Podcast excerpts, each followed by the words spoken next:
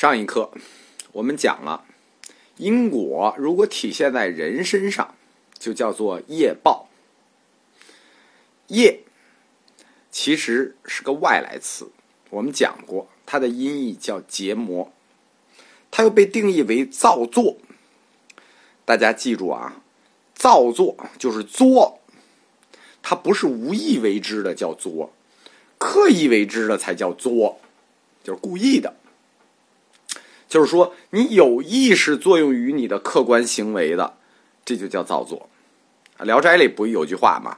叫“无心为恶，虽恶不罚”，就是这个意思。造作就是你故意的。在佛教里头，“结魔”这个词，“结”就是一种山羊那样，指的事情实际意义是很多的、很广的。这结魔不单指这一件事情，但它被翻译成业。并且后来“业”这个字被大家普遍采用，是经过深思熟虑的。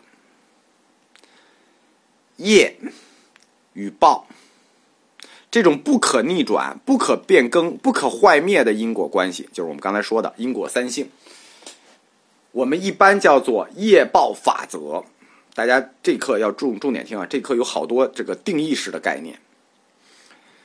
佛教并不一般的去研究自然界的因果关系，甚至也不会去研究社会的这种因果关系，就像儒家似的，特别重视社会关系。佛教不关注这些，所以佛教在用因缘法解释自然、解释世界和解释社会的时候，经常有漏洞。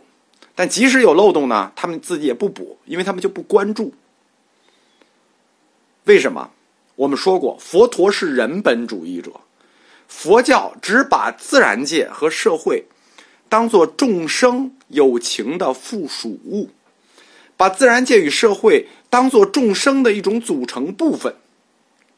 业报法则关注的就是人，甚至说他的重心是人，只不能叫只有人，但他只关注人。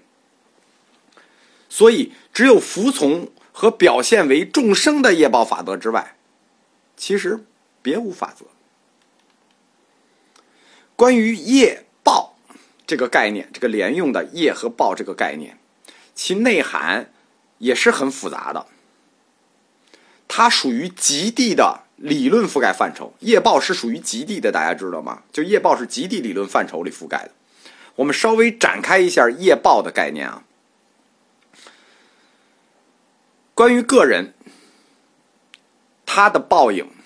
就是他的报有两个，就是单单个的人啊，正报与依报，正正经的正报依报依依托的依。中国佛教把众生所行的个体叫做正报，把他生活的自然国土叫做依报。什么意思啊？就是你个人所行，就是你你的你个人所所所所行的这些叫做正报。这个世界，你活着这个世界，一报，这正一二报呢，都属于同一个个体，就是对于任何一个人来说，他都有两个报，正报与一报。不过正报是纯粹的个体行为，就是你自己有什么报应，那是你纯粹个体的。但是一报不一样，为什么呢？一报是因为是你生活自然国土的依托，一报。是作为同类众生共同参与的结果。换句话说，我们今天生活的世界，我们的中国，有一份儿是你的医报，就中国这样，有一份是你做的，你做的是你你为世界做的就是因，而世界反应过来给你的，对应你的医报。这种正报与医报的理论关系。就是正报与医报一个人的两个报的这种理论关系，实际最后就是大成精神超越了小成精神的一个理论基石。为什么呢？如果只谈正报，只谈个体，不谈医报，不谈你做的这个世界，不谈世界里有你的一份儿，就是我们常说的“你光明，中国就不黑暗”。如果不谈这个，光谈个体，有意义吗？你生活的世界还是坏的，有意义吗？所以正是这一点，正报与医报在一个人身上的相依，让大成超越了小成。因为人类的认识和理想，他一旦超越自我，投向他生活的世界的时候，人类的神性就开始彰显了。佛教哲学，它的哲学逻辑其实是有宗教学目的的。我们讲到过十二因缘，前十一个都是按逻辑推的，最后一个无名原型就是它的宗教学目的，直接就给你掰弯了。业报体系也是这样的，业报本身它是一个宗教学概念，就是业报它是不是哲哲学出来的或者逻辑学出来的，它就是宗教概念。所以，佛教哲学家不太允许我们在理性的路上走太远。刚才我对正报与医报的理论的推导不能再推了，因为这个再推就要推到社会革命上去了，那这还了得了？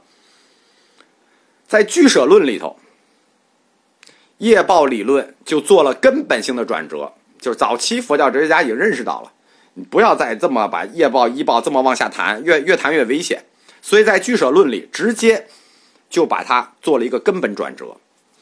这个转折就是佛教对这个世界的看法，它由哲学观和因缘观变成了宗教观与业报观。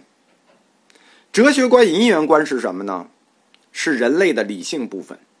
宗教观与业报观是什么呢？是人类的非理性部分，在俱舍论里头，就把理性的哲学观和因缘观转换成了非理性的宗教观与业报观。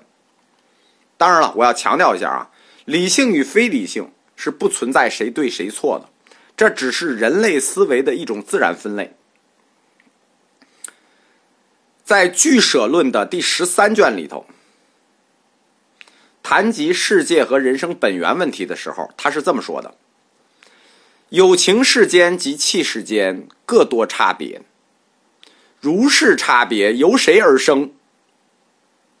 宋曰：“这是回答。啊，时别由业生，思即思所作，思即意业，所谓身语。”论曰：“就是点评啊。”非由易主先觉而生，但由有情业差别起。有古文基础的自己理解吧，我不掰开了讲，掰开讲就没意境了。这一段实际就是回答了极地的问题。什么？有情世间各多差别，那什么？众生不同，由何而起？由谁而生？宋曰直接回答，对吧？业生。大家记住，我们前面的课里谈过，这个世界由什么而生呢？由因缘生，因缘生是一种什么生呢？是逻辑，因缘是逻辑，因缘因缘因缘因果因果因果是逻辑生，叫哲学。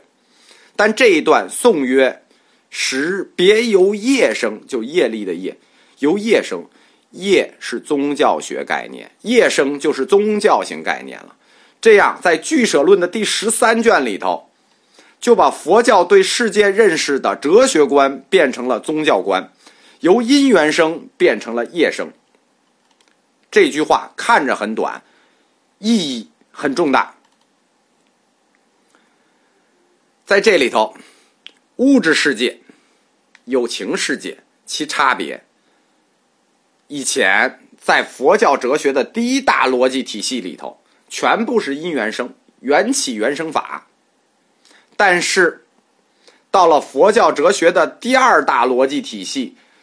苦集灭道四圣谛体系的时候，在极地中就由俱舍论出面，改变了它的性质，由因缘生变成了业生，由哲学逻辑变成了宗教逻辑。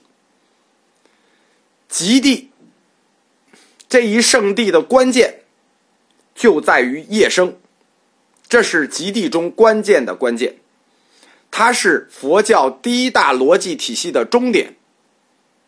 自此，就是佛教对世界和对人的看法，就从原生这个哲学体系，提高到了佛教哲学的第二大逻辑体系——宗教学体系——业生。极地的这一次理论提高，标志着在创世学说上，佛教理论正式转为了宗教，它已经不是学说了，它正式成为了宗教，与婆罗门教对抗了。在第一，在佛教哲学的第一层逻辑中，就是原生逻辑中，佛教与婆罗门教还是理论对抗。到了苦集灭道四圣地，就是佛教哲学的第二大逻辑体系的时候，就是与婆罗门教直接的教义对抗。于是，用缘起说来对抗婆罗门教的天神创世说，就改变成为了。业生世界就业力的业，业生世界对抗婆罗门教的主创世界说，因为他那个颂就是论曰：非由一主先觉而生，但由有情业差别起。什么意思？这个世界不是一主，不是这个一个神先觉而造，是由有情的业差别而起的。这个理论就完美的转身了。缘起的时时候还分为内因与外因。而业生，就是业力生，那就只有众生了。其实就是人的活动，就是由人的活动产生了世界。我们可以说，这个佛教即使在转身进入宗教的时候，它也是非常的客观的。这个世界就是由众生的活动构成的嘛，对吧？那世界是什么？世界就是一个搭寿的呗，对吧？他关注的是人，世界不过就是人人解释完了，人就搭寿过来了。这样，通过苦集灭道的极地，就彻底否定了异主先觉而生的宗教观。这个否定，在人类文明的宗教史上意义极其重大。为什么？这个异主是谁？就是神，上帝，这种世界唯一的造物者或主宰者，比如梵天。从此。佛教在宗教体系上也彻底成熟了，彻底颠覆了一神论的宗教信仰。我们下一课再讲吧。